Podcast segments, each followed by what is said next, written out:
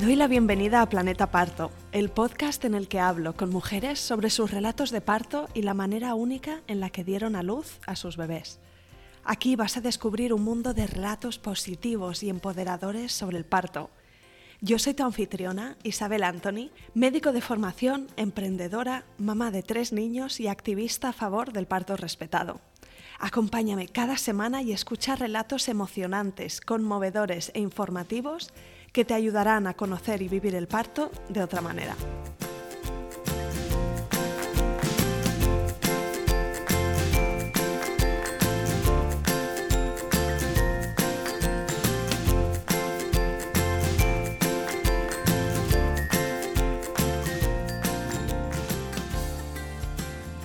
En el episodio de hoy tengo conmigo a Diana Martínez. Diana es matrona por vocación. Vas a escuchar en su voz la pasión que tiene por el mundo embarazo, parto y lactancia. Además es madre de un niño de 11 años y una niña de 9. Diana tuvo dos buenos partos. Ambos siguieron el mismo patrón. Rotura de la bolsa estando en casa, contracciones, viaje al hospital, epidural, expulsivos cortos. Una de las cosas que más destaca de este episodio es la visión de Diana sobre los cambios que están ocurriendo en los últimos años en torno a la asistencia al parto. Nos habla de cómo ella se formó e hizo la residencia como matrona en un entorno de protocolos intervencionistas, que daban quizá demasiada importancia a la comodidad y conveniencia de los profesionales sanitarios, hasta hoy, cuando las madres buscan recuperar el protagonismo de sus partos y vivir sus experiencias de forma más activa, consciente y empoderada. El relato de hoy es súper interesante y espero que te guste escucharlo tanto como a mí. Empezamos.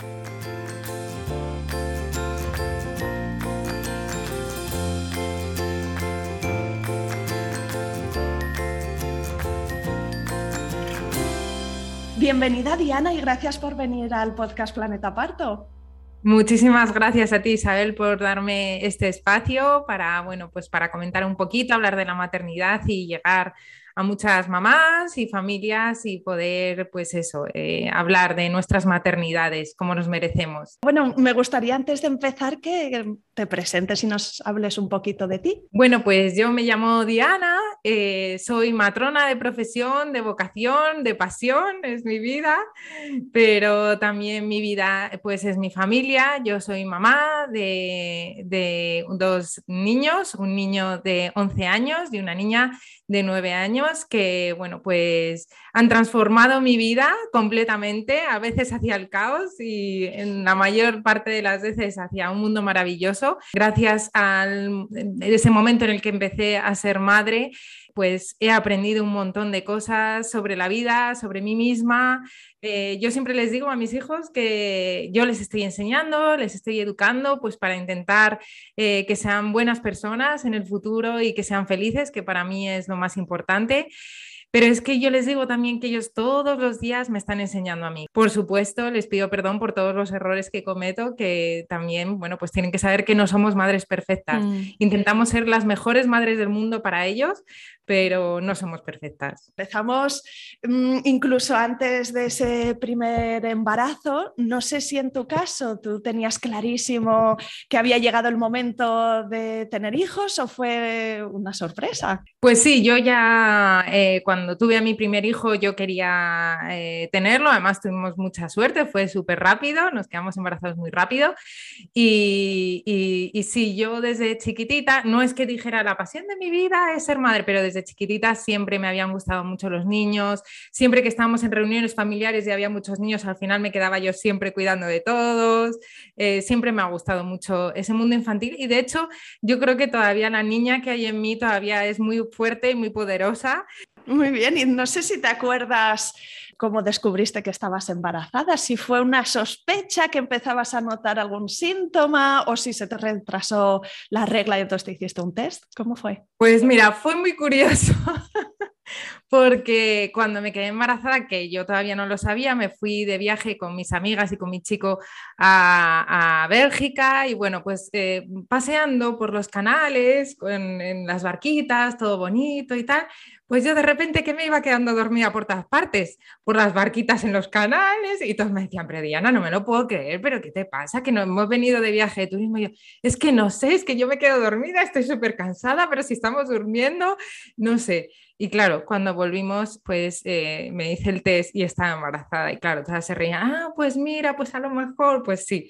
Y, y nada, y fue muy bonito porque compré unos patuquines y, y le hice a, a, mi chico pues un, un, postre especial que le encantaba. Y bueno, pues así fue como se lo dije.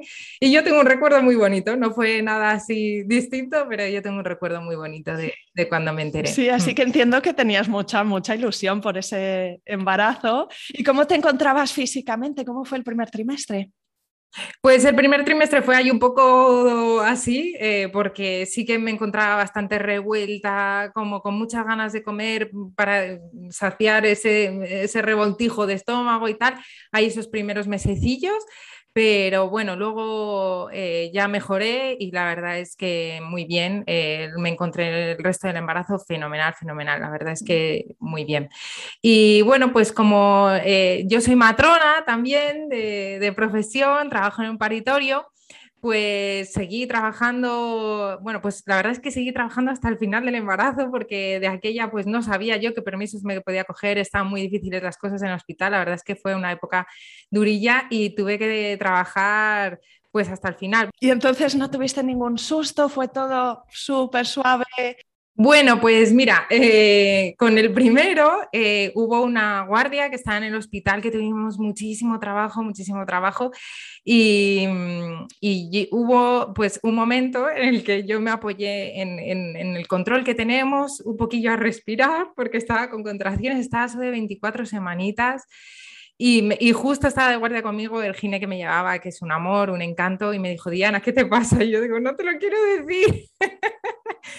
¿qué te pasa? Digo, creo que estoy teniendo contracciones. Y claro, me pusieron un monitor y tenía unas contracciones tremendas y me dijo, vete ahora mismo a descansar, que si no tal. Y bueno, ya ahí se pararon las contracciones y ya pude seguir teniendo un embarazo normal y, y bien, bien, muy bien. Háblame un poquito de qué intención tenías para tu parto, porque claro, tú sabías muchísimo de las diferentes casuísticas, de las diferentes eh, posibilidades, pero quiero saber cómo te imaginabas tu propia experiencia. Bueno, pues yo hay veces que digo que fui inconsciente, pero ahora me doy cuenta de que fui súper consciente, porque yo eh, en mi interior eh, sabía que todo iba a ir bien, o sea, yo es como que estaba convencidísima, en ningún momento tuve ningún miedo de que algo pudiera pasar, era como yo, o sea, es que no cabía en mi cabeza la posibilidad de que no saliera todo perfecto, ¿no? De hecho, pues claro, siendo matrona, acostumbrada a ver los monitores en el paritorio, tal y cual, yo a mi monitor es que no lo miré ni una vez. Yo escuchaba el corazón de mi bebé, yo sabía que estaba fenomenal. De hecho, tenemos fotos con mi chico ahí pues haciendo bromas en la dilatación. Claro, el ambiente era fantástico porque está, pues ya te digo, en la primera con mi mejor amiga, en, el primero, en la segunda también y bueno, con más gente que, bueno, pues eh, en familia. La verdad es que es súper bien. Y mm, y la verdad es que eh, yo pensaba y sabía que todo iba a salir súper bien y eso que, bueno, trabajando de matrona, pues te rodeas también de situaciones que no siempre salen bien y, y, yo encima de aquella no sabía todo lo que sé ahora. Yo, eh, bueno, pues eh, yo parí poquito después de acabar la residencia, yo me había formado en un hospital de aquella era muy intervencionista, aunque ahora ha pegado un giro muy radical, pero yo lo, como me formé, pues era pues muy, muy intervencionista, rodeado de mucha patología, etcétera, y más o menos era lo que yo había aprendido. Y no había aprendido nada de tema de la mente, no había aprendido nada de, bueno, pues de, de todo eso que ahora afortunadamente sé, sé lo bien que funciona, lo potente que es, lo que ayuda a las madres. Y, y, bueno, pues eh, yo de aquella tuve la suerte de que yo confié en mí, eh, confié en mi bebé, confié en mi pareja y sabía que iba a ir todo fenomenal y así fue. La verdad es que ni siquiera, ya te digo, ni siquiera miré el monitor, ni siquiera eh, pues mm, eh, pensé en, ningún momento que algo pudiera ir mal y mi experiencia así de sentirla así fue.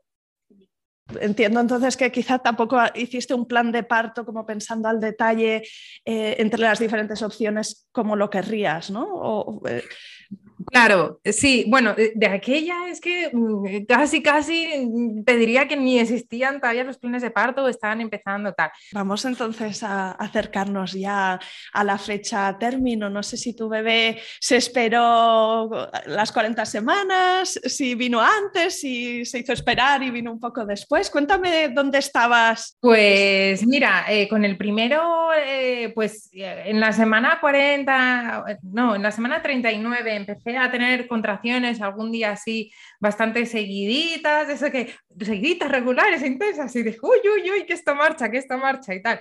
Y la dije, venga, súbete y mírame, porque yo creo que tal, nada, se vino hasta casa, no estábamos. Me acuerdo que me puse a prepararle unos espaguetis carbonara, ahí comimos las dos juntas, con mi chico también, y nada, falsa alarma, al final una semana esperando, pero la verdad es que no me agobié, aunque entiendo mucho a las mamás que se agobian cuando parece que empieza, que luego no empieza. De hecho, bueno, pues cuando las acompaño en sus embarazos y llega ese momento, trabajamos también mentalmente esa espera porque hay mamás que se les hace muy dura y muy, muy, muy pesada, ¿no? Y, y, a mí la verdad es que no, dije, bueno, pues cuando quiera ser, será. Y, y, bueno, pues ya en la semana 40 ya fue ahí cuando ya me puse de parto y ya ahí nació. Y bueno, pues ¿cómo empezó? Pues una noche a las 6 de la mañana eh, rompí la bolsa, estábamos durmiendo y dije, bueno, voy a dejar a mi chico dormir un poquito más. y a eso de las ocho y media o así, ya que se despertó, ya dije, bueno, pues vamos para ir al hospital, que yo creo que he roto la bolsa. En ese sí, en ese sí que lo supe, porque ese fue muy evidente. Esto lo digo porque hay muchas mamás que dicen, pero ¿cómo no me voy a enterar si no rompo la bolsa? Ay, Dios mío, qué miedo. Es normal, es normal no romper, o sea, romper la bolsa y no enterarnos, no enterarnos, confundirlos con, confundirlo con orina, confundirlo con el flujo que al final del embarazo aumenta mucho, es normal. Y a las matronas nos pasa también que con la segunda me tuve que hacer la prueba.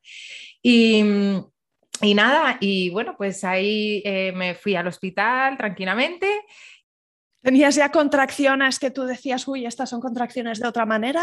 ¿O todavía no?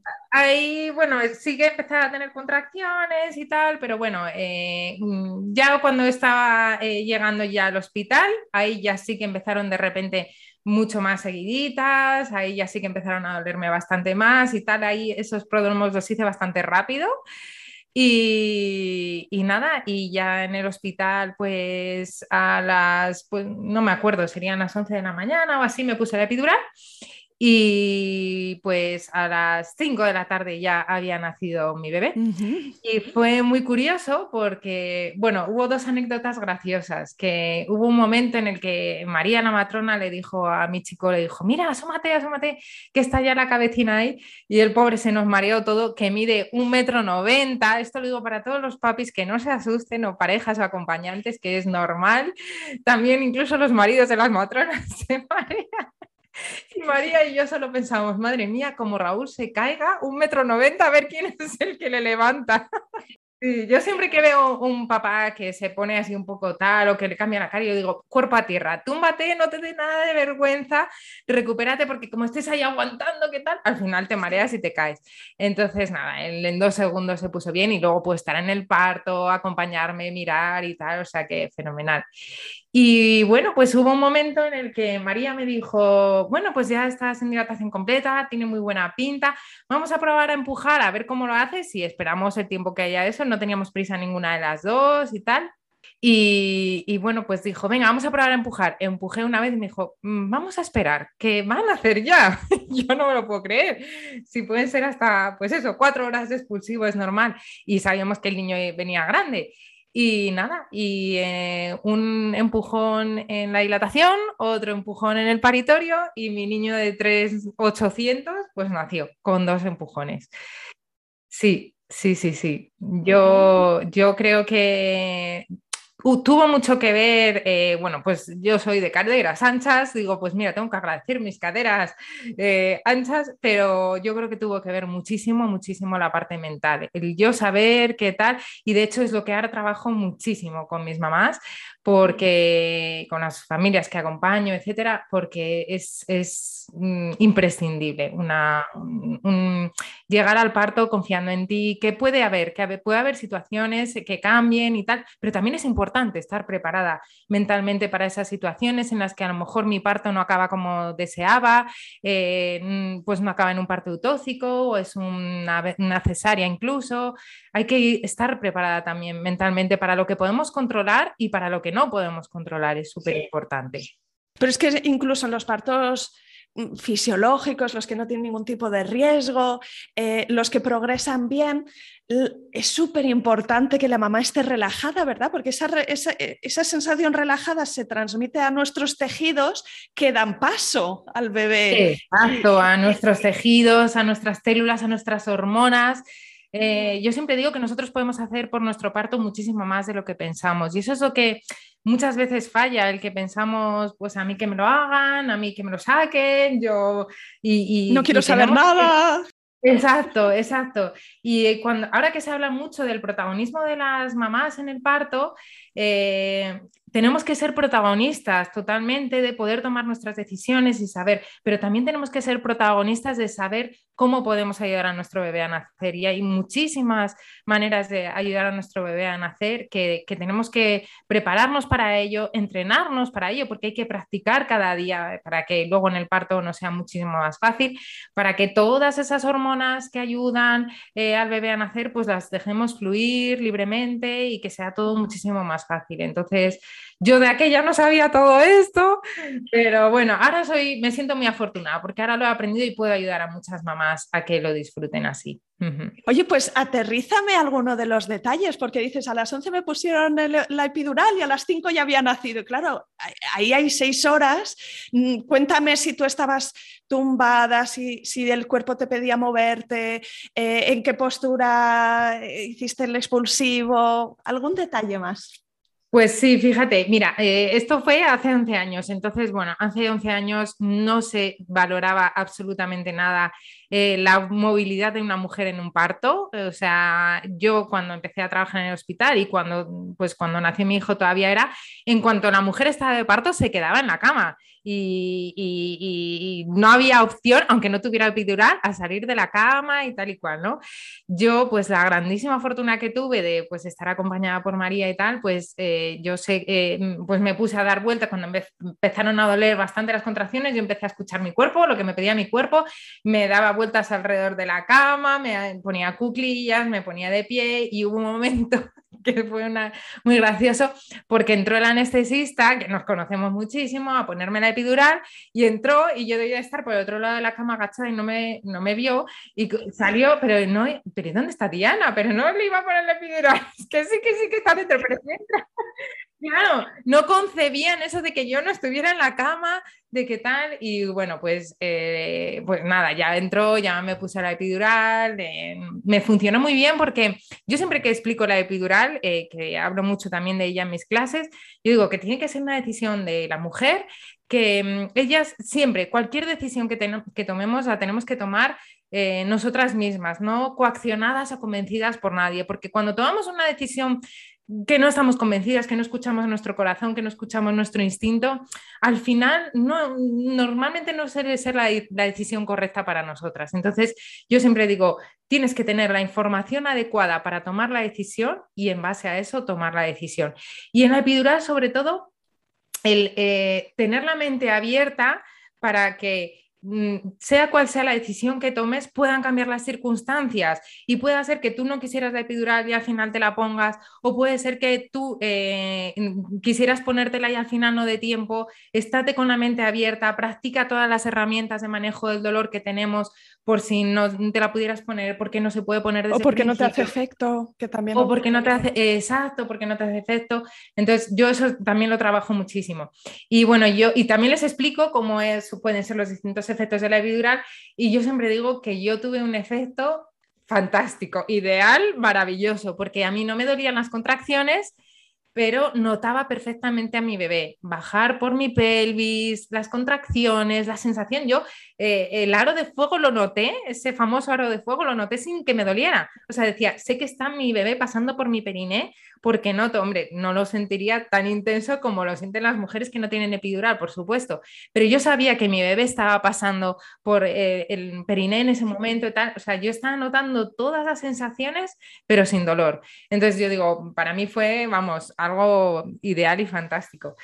Em, sí que es verdad que durante todo el proceso de dilatación, eh, lo que más me costó fue ponerme en el otro lado. Ahí sí que siempre decimos, es difícil ponerte en otro lado cuando estás trabajando en el hospital todos los días acompañando a las mamás y tal y cual, pero me costaba, me costaba estar, eh, pues eso, en la cama diciendo que ahora no estoy de matrona, que ahora no estoy tal, que ahora soy mamá, que ahora... Eh, sí que es verdad que, mm, ya te digo, para mí fue fácil no mirar el monitor, eh, ponerme en el papel de mamá, pero se me hacía raro, se me hacía raro estar en esa otra situación, ¿no? Eh, la dilatación fluyó, la verdad es que fantásticamente, ya te digo, estuvimos haciendo bromas. De hecho, tengo fotos que súper bonitas que las pongo en las clases en las que yo doy cuando hablo del acompañamiento del papá en el parto, que tenemos fotos eh, súper chulas los dos, los tres. y, la verdad es que fue una, experiencia fantástica. De hecho, reírse es una de esas cosas súper positivas, ¿verdad? Porque relaja, un montón. Y además yo no tuve esa sensación de muchas mamás que las veo y cuándo acaba, y cuándo acaba, y, y cuánto me queda, y cuánto me queda. Y yo, no tengas prisa, intenta disfrutar lo que... Yo sé que es distinto de cuando tienes epidural, cuando no tienes epidural, porque sé que muchas mamás estarán pensando, ya, pero es que si no tienes epidural, sé que es distinto, pero no hay que tener prisa, hay que dejarle tiempo al cuerpo, hay que dejarle tiempo al bebé, hay que eh, pues eso, darnos nuestro tiempo y no estar deseando. Y yo no tengo noción del tiempo, yo porque luego vi la hora, pero si en aquel momento me preguntas, no hubiera sabido cuántas horas iba dilatando, porque no, no me paré a pensar en el tiempo, en tal. No, no, yo estaba ahí disfrutando, eh, realmente estaba emocionada y, y algo muy curioso es que yo eh, antes de, bueno, cuando era matrona, antes de ser mamá, yo la verdad es que soy una persona bastante empática y hay veces que demasiado, digo yo, porque muchas veces me dicen, es que te traes el trabajo a casa y es verdad, cuando una mamá lo pasa mal, yo lo paso muy mal con ella. Eh, pero bueno, la parte positiva es que yo aprendí a empatizar muy bien con las mamás en sus embarazos, en sus partos y tal. Pero es, es verdad que hasta el momento que no fui madre, no me di cuenta del enorme poder que tenemos las mujeres a la hora de parir. Yo ahí lo sentí en mí misma, en mis propias carnes, de decir, ahora mismo sería capaz de hacer cualquier cosa por mi hijo, en el primer caso o por mi hija en el segundo, ¿no? Eh, nació una fuerza poderosa en mí que dije, Dios mío, ¿qué es esto? O sea, ¿de dónde ha nacido esto? ¿Qué, qué, qué está pasando en mi cuerpo?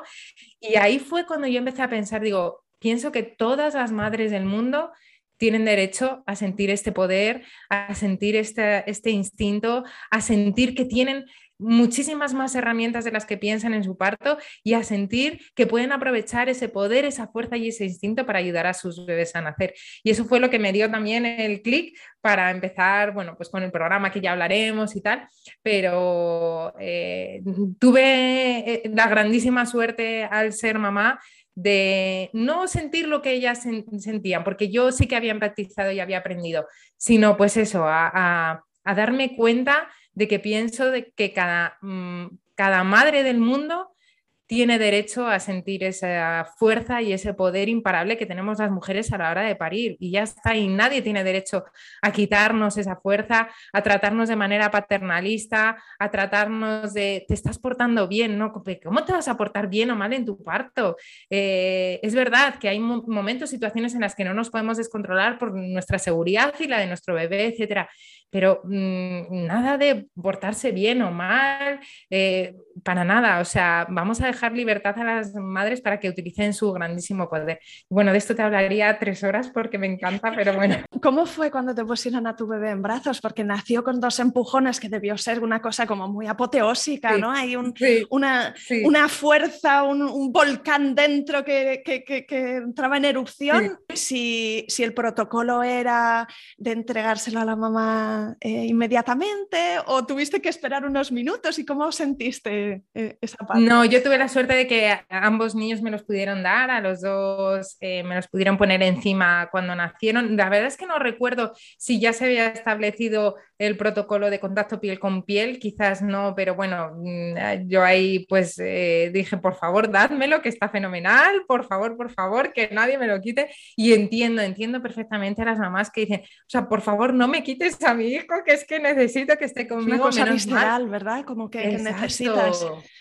Sí, exacto. Y menos mal que yo creo que afortunadamente en casi todos los hospitales ya se ha establecido el contacto piel con piel, por lo menos en los partos autóxicos, y ya se va consiguiendo en los instrumentales y en las cesáreas, menos mal, que bueno, siempre que la salud de la mamá y del bebé estén bien, que se pueda seguir eh, estando juntos sin interrupción por todos los beneficios que tiene, por supuesto. Y eh, mm, con el primero, pues eso, me lo pusieron encima y sí que aprovecho muchísimo. Yo trabajo mucho con el mindfulness en mi, en mi programa y yo recuerdo aquel momento de emoción, explosión de emociones, el momento más intenso que he vivido en mi vida, cuando me pusieron a mis niños encima. Y aprovecho a contárselo a las mamás en, en, nuestras prácticas Maiman, etcétera. Y la verdad es que todas acaban llorando porque es que yo lo describo como lo viví yo. Y es que es un momento de, de, de intensidad máxima. O sea, es decir, o sea, ya está. Mm, soy la mujer más poderosa del mundo ahora mismo. Y estar abierta de par en par, ¿no? Y de tener ese, exacto, esa sensación De, de, de, puedo con todo que mencionabas antes. Sí, sí, sí, sí, y de, la emoción más intensa del mundo, que son tantas juntas que no sabes ni describirlas, pero es como que paren el mundo, que paren el mundo, que me quedo aquí ahora mismo, que no me muevan nada de, eso. Es curioso porque con la segunda me acuerdo que cuando estaba empujando también, que fue muy rápido también, eh, hubo un momento que miré a mi marido y le puse una cara graciosa como para, eh, para que él viera Mm, que, estaba todo bien, le saqué la lengua, le guiñé el ojo para qué tal, y como que se relajó totalmente él, que estaba ahí como nerviosillo, también se relajó. Y es como dices, madre mía, lo de las madres es tremendo, que estoy yo pariendo y todavía me estoy preocupando de mi marido que lo viva bien conmigo y tal y cual, pero la verdad es que ahora lo recordamos los dos y fue un momento súper bonito de conexión entre los dos cuando le puse esa cara que se quedó mucho más tranquilo. Y, y, esto también lo digo porque pienso que los papás tienen, o parejas, acompañantes, quien esté acompañando en el parto, tienen un papel fundamental, fundamental. Y yo lo trabajo mucho porque creo que es imprescindible que esa mamá eh, sienta el apoyo que necesita tenga el apoyo que necesita, que esa persona sepa cómo acompañarla, cómo apoyarla, lo que necesita en cada momento, que no la ponga nerviosa, que muchas veces los papás están muy nerviosos y quieren ayudar, pero no saben cómo, ¿verdad? No Eso es. Pero tener ese papel activo, eh, yo creo que les da una seguridad a ellos también fantástica.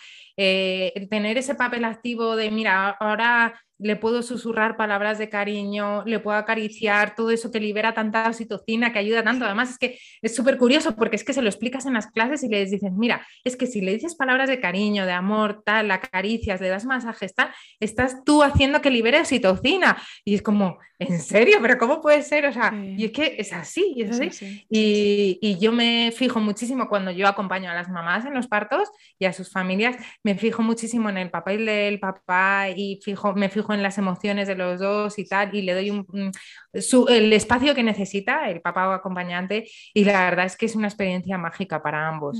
Mm, precioso. Oye, y en este primer parto, no sé si tuviste algún desgarro, te tuvieron que poner puntos, ¿cómo fue el posparto? Si estabas a tope de power con la vida? Pues mira, eh, mm, bueno, nada, me dieron, me parece que me dieron tres puntillos ahí en el periné, no tuve episiotomía, nada, fue tres puntillos que no me molestaron nada, la verdad es que súper bien, físicamente estuve, estuve muy bien. Pero, y esto, fíjate que es algo que no suelo contar mucho, pero creo que que puede ayudar a muchas mamás que me escuchen, porque pues yo siendo matrona, yo sabiendo cómo era un posparto, yo sabiendo qué que, es lo que puede ocurrir en el, en el posparto, pero yo fui la primera persona en todo mi entorno que parió. Ni mis amigas, ni mis hermanas, nadie cercano en mi familia, absolutamente nadie. La persona más cercana de referencia que había parido que yo tenía era eh, mi madre. Eh, fíjate. Otra generación, sí, hacen. Exacto, eso es. Y, yo sentí que yo viví el posparto muy sola. Y aunque yo sabía racionalmente todo lo que había estudiado como matrona, mi mente iba por otro lado, mi mente de madre iba por otro lado y yo cuando lloraba y decía, pero ¿qué me está pasando? Y la gente me decía, pero si tienes que estar feliz. Y yo me acuerdo de sacar a mi niño a pasear y lloraba y yo decía, pero ¿qué, qué, qué está pasando? Diana, por favor, que eres matrona. Y encima, claro, la culpabilidad de decir, pero que tú esto lo tienes que saber. Y bueno, pues ahora con el paso del tiempo, mmm, yo me doy cuenta y es algo que también trabajo mucho, eh, el, poder de la tribu, el poder de, de, tener cerca personas que estén en la misma situación que tú, es algo súper, súper, súper poderoso, esencial, es básico. Yo animo a todas las mamás que en sus pospartos busquen gente que eh, que, que, esté en la misma situación que ellas. Y ahora es muy fácil porque ahora hay grupos de apoyo a la, lactancia, por ejemplo, grupos de apoyo a la maternidad. Yo en mi programa también en el posparto sigo para que ellas puedan seguir ayudándose, acompañándose, apoyándose, diciéndose que eso es normal, normalizando nuestras maternidades imperfectas, no intentando tener esas maternidades perfectas que nos venden en Instagram, en las películas, en las series, de hecho, hice un post hace poco de, de, hablando de nuestras maternidades imperfectas y cómo disfrutarlas, de nuestros ensayos errores, de nuestras lágrimas, de permitirnos, de, validar nuestras emociones, de saber que todo eso es normal, de saber en qué casos consultar por si en algún momento pues eh, sí que la situación se desvía de la normalidad, por supuesto. Pero yo siento que mi maternidad sí que en ese aspecto la viví muy sola y, creo que es importantísimo el poder, el poder compartir cómo te encuentras, cómo te sientes con alguien que realmente te entienda porque está en tu misma situación. Y eso respecto al posparto en sí. Y fíjate que en la lactancia, pues yo también sabía lactancia, no sabía mucho porque la verdad es que yo no tuve la fortuna de que mi residencia, que fue hace unos añitos ya, nos hablaran mucho de lactancia. Luego sí, afortunadamente se han cambiado mucho los temarios, se ha preocupado mucho. Ahora yo también doy lactancia a los residentes de matrona y bueno, pues eh, son temarios ya muy completos, pero la verdad es que yo no recibí un temario así muy bueno y mi lactancia fue bastante durilla, muy, muy durilla.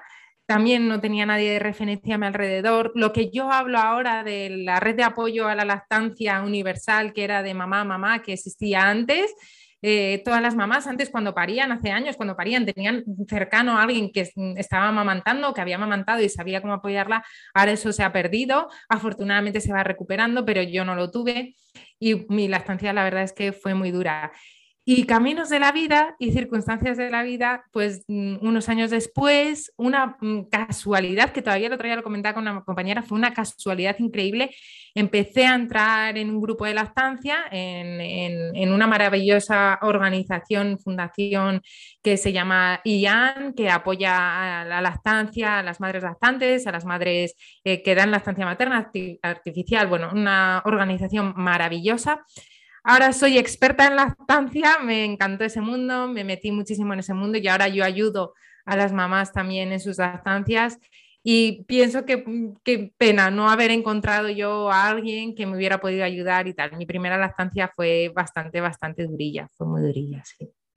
¿Y cuánto tiempo pasó entre el primero y el segundo? Creo que has dicho dos años, ¿verdad? Entre, sí, no llega, no, no, llega a dos años. eso es el nacimiento. Así que, bueno, sí. el embarazo llegó muy pronto. Eh, fuisteis muy rápido a por, a por la segunda.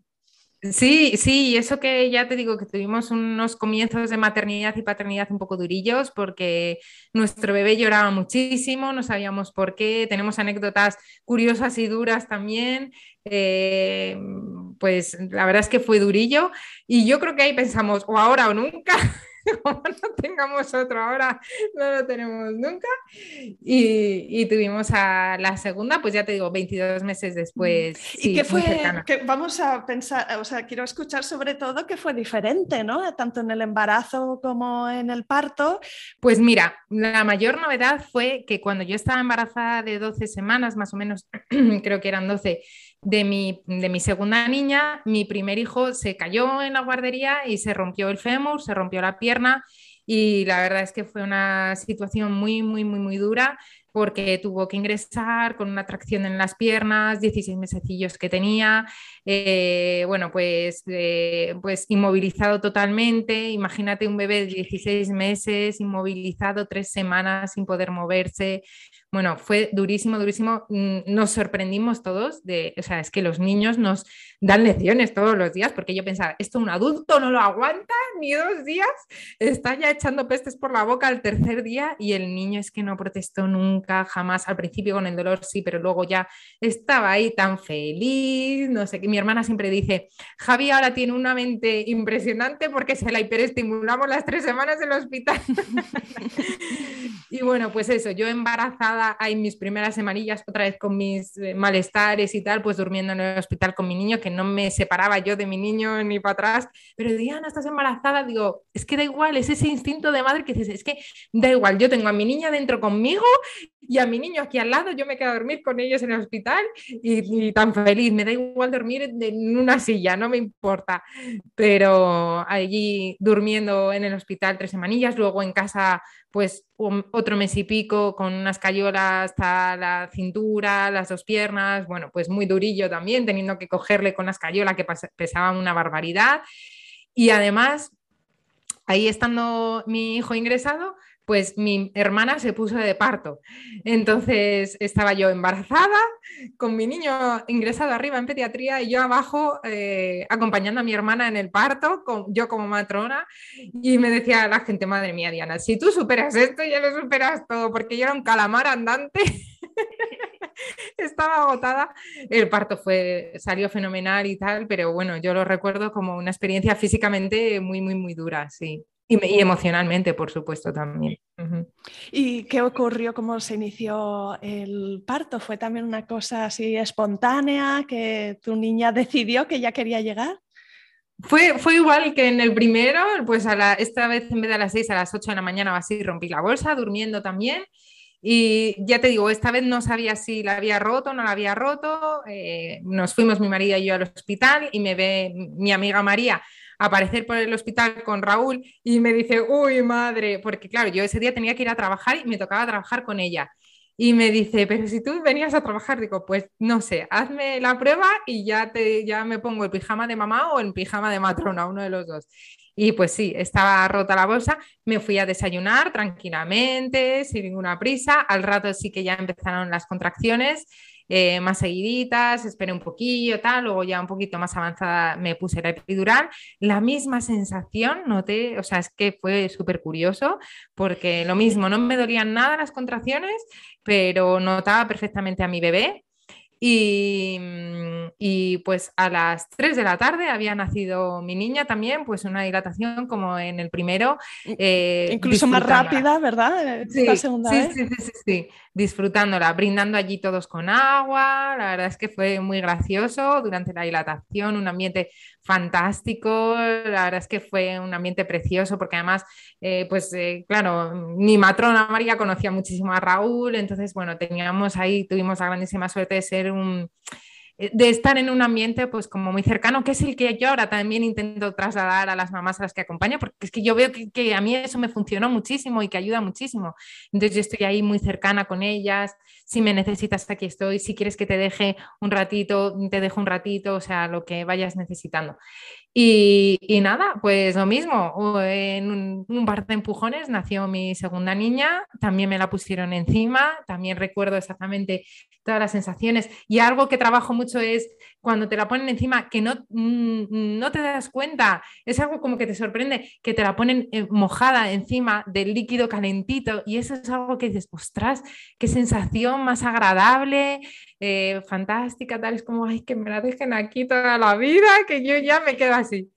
Y, mm, y pues eso, pues maravilloso, la verdad es que fue una experiencia súper, súper maravillosa increíble, potentísima, intensísima y preciosa. Sí, y Diana, yo mm. cuando te escucho, de verdad que transmites esta, esta pasión por el mundo parto, ¿no? Por todo lo que, lo que rodea este mundo, que bueno, está la mamá y el bebé en el centro, pero luego también hay como una, una serie de elementos a su alrededor que pueden ayudar a que sea una experiencia fácil y positiva.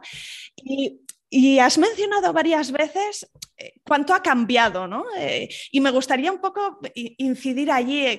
¿Qué ves tú qué piden las mamás ahora que es diferente a antes y qué opciones tienen ahora que, les sorprenden o que les resultan desconocidas o qué cosas son importantes que ahora se saben y que quizá, oye, ha sido cuestión de una década que esto se está transformando a una velocidad relámpago. Así que cuéntame. Sí, pues mira, yo pienso, eh, bueno, y esto fue así que, mm, bueno, pues cuando pasaron los partos de ser en las casas, que antes se paría siempre en las casas, etcétera, a los hospitales se ganó mucho en pues que disminuyó, esto has visto que disminuyó la mortalidad materno-infantil, materno-fetal, etcétera. Pero ¿qué pasó? Que se establecieron un montón de protocolos que empezaron a limitar a las mamás. Primero empezaron a limitar pues sus movimientos físicamente, etcétera. Em, eh, pero es que también las empezaron a limitar en el sentido emocional, en el sentido mental. Eh, pues eso, cambió el papel de pues una mamá pariendo eh, en su casa, pues lo, tengo que hacer yo, lo voy a hacer yo y esto es lo que voy a hacer. Puede estar alguien aquí acompañándome, pero lo tengo que hacer yo, ¿no? Y yo lo voy a hacer.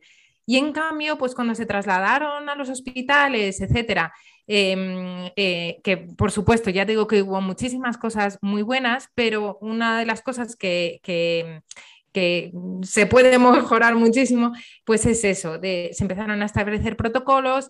Mm, yo tengo la sensación de que hubo un momento en el que quien tenía que estar a gusto era el profesional y no la madre, entonces pues litotomía para que el profesional vea más, el foco enfocando al periné para que el profesional vea más, eh, unos horarios establecidos para que no sea, nos resulte más fácil. También supongo, yo que sé, limitaciones, porque yo no vivía aquella época, pero limitaciones logísticas, limitaciones de personal, limitaciones, no sé, pero sí que se cambió. Y se pasó el protagonismo de estar en la mamá a estar en los profesionales en muchas ocasiones, ¿no?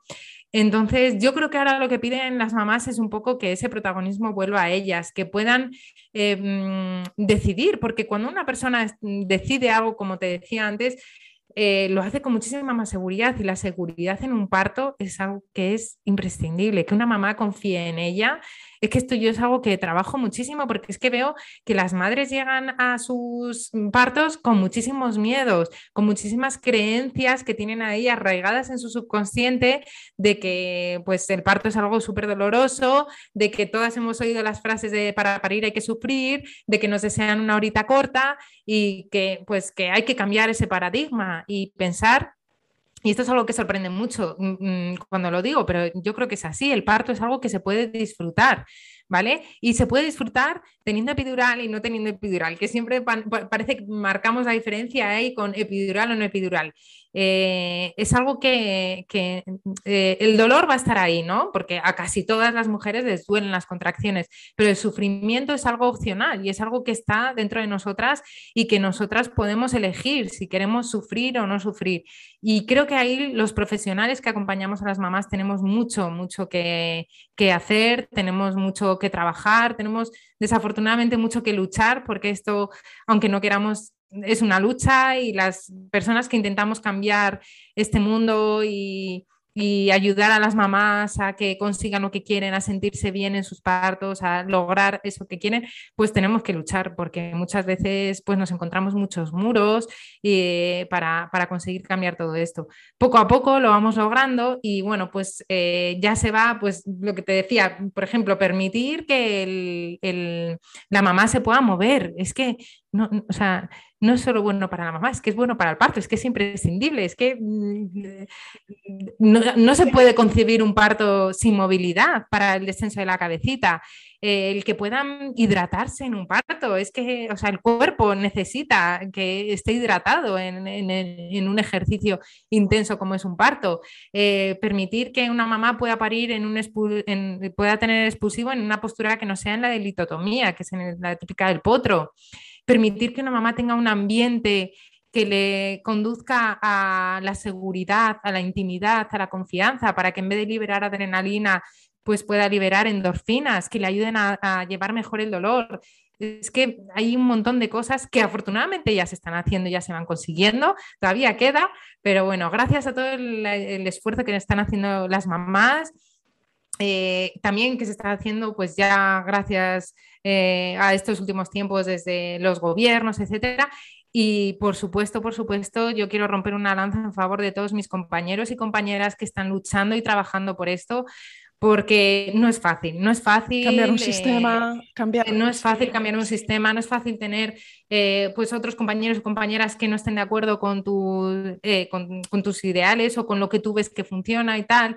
No es fácil luchar contra eso, pero creo que se está haciendo una labor increíble eh, por parte de todos los profesionales de todas las categorías eh, que están luchando por esto, porque hay muchísimo, muchísima gente, afortunadamente ahora, pues que escucha a las mamás, que escucha a los papás y que, escucha a la sociedad, que es lo que está pidiendo. Mm, mm, me encanta, Diana. Y em, tú has condensado todo ese conocimiento y experiencia profesionales en un em, método propio que es importante que, las madres sepan con respecto a la preparación al parto. Si en tu opinión tener una buena experiencia de parto es más cuestión de suerte o es más una cuestión de buena preparación y si eh, la preparación la consideras importante, mm, ¿cuáles son las dos, tres, cuatro cosas que deberían considerar para llegar a ese día con seguridad?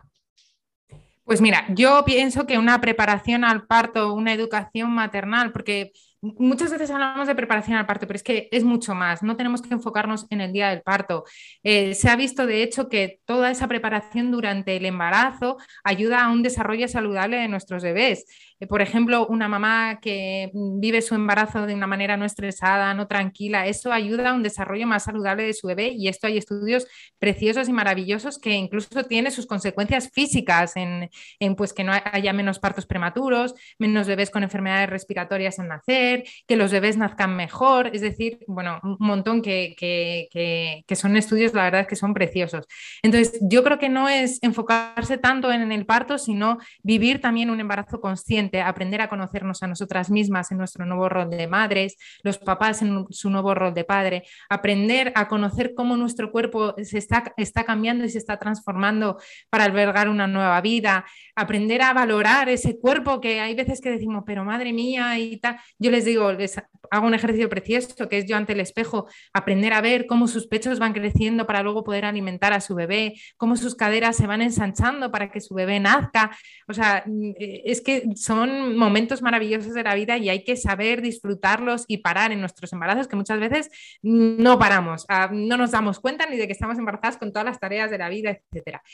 Em, la preparación al parto, la educación maternal es imprescindible, muy, muy importante. ¿Qué se necesita?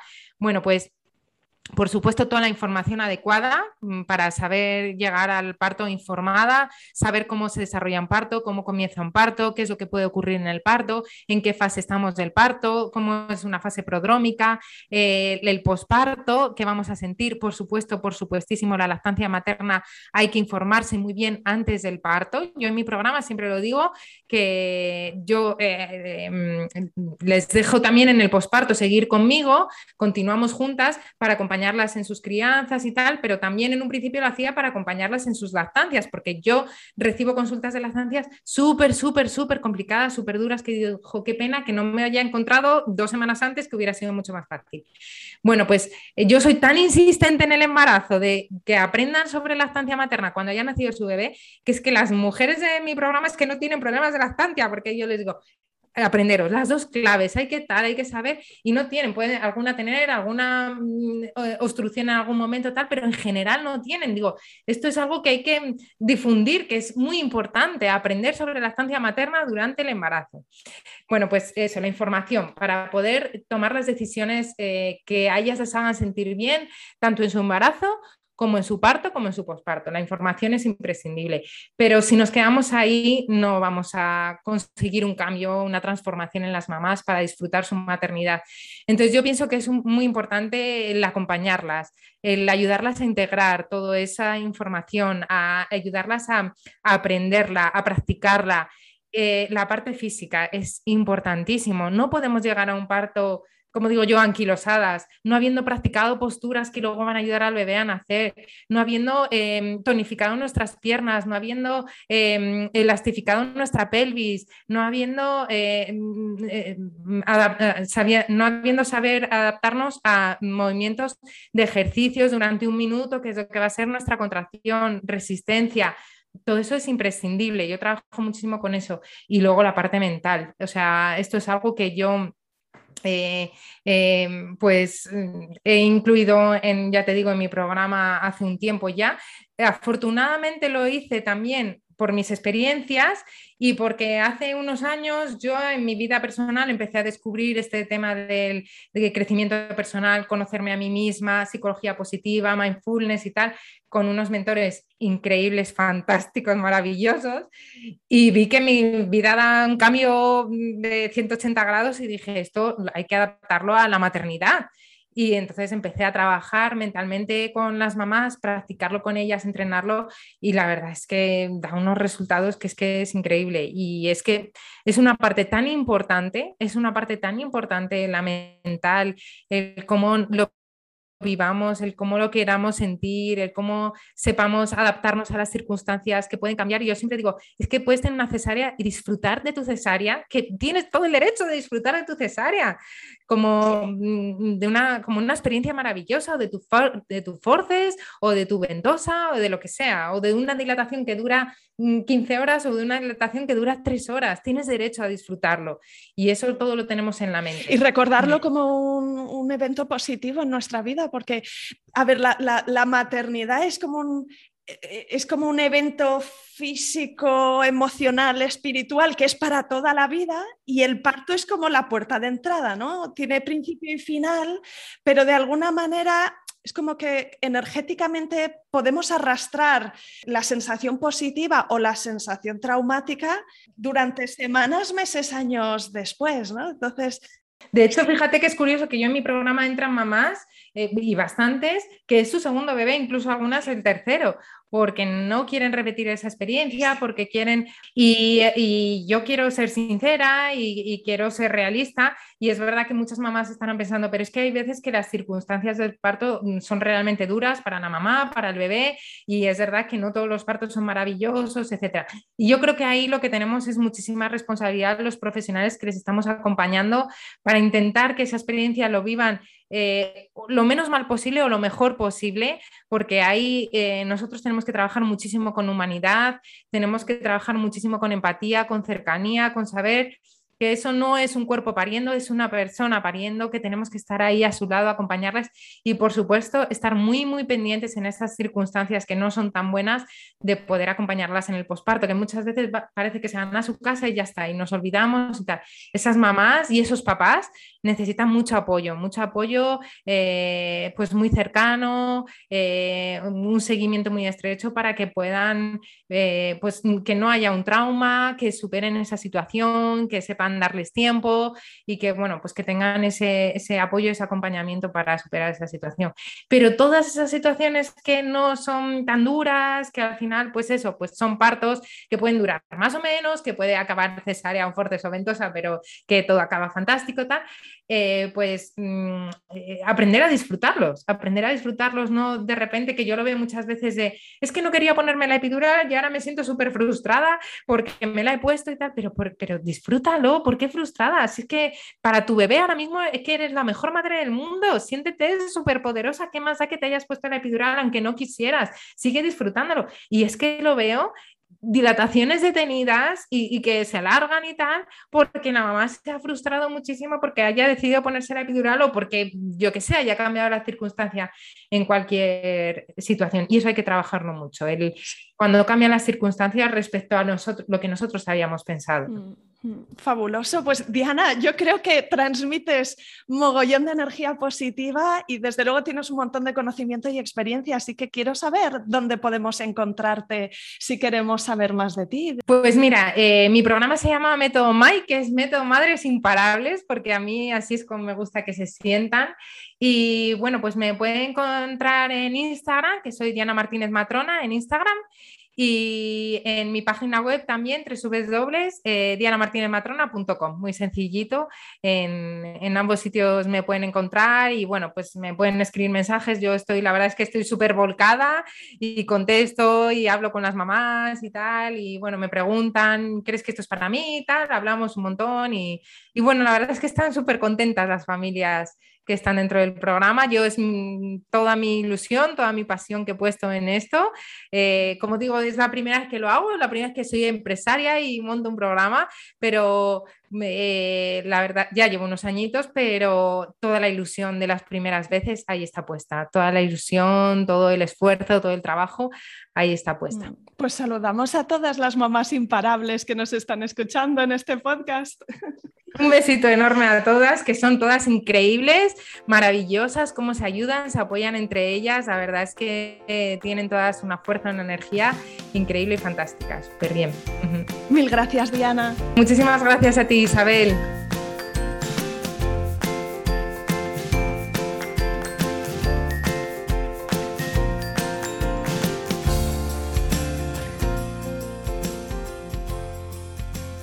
Aquí acaba este episodio. Si tú también eres una entusiasta del parto respetuoso y quieres ayudar a otras mujeres a vivir o revivir sus experiencias de parto de forma consciente y positiva, puedes ayudarme de varias maneras. Primero, puedes suscribirte al podcast. Dale al botón en la app de podcast que estés escuchando ahora mismo, ya sea iTunes o Spotify o iVoox o donde sea, para que veas en tu lista de reproducción cada vez que sale un nuevo episodio. Puedes conectar conmigo en Instagram. Mi usuario es isa-planetaparto y escribirme un mensaje directo. Y cuéntame por favor cómo has conocido el programa, si tienes hijos o si estás esperando un bebé y qué es lo que piensas o sientes cuando escuchas este podcast. Puedes también compartir con tus amigas embarazadas, con tus amigas madres o con cualquier entusiasta del parto en general, enlace a este podcast y animar a estas personas a escuchar algún episodio que te guste especialmente. De esta forma me ayudas a que otras personas encuentren el podcast y escuchen también los relatos de parto que publico todas las semanas. Aprecio un montón todo el apoyo que estoy recibiendo ya. De verdad, mil gracias.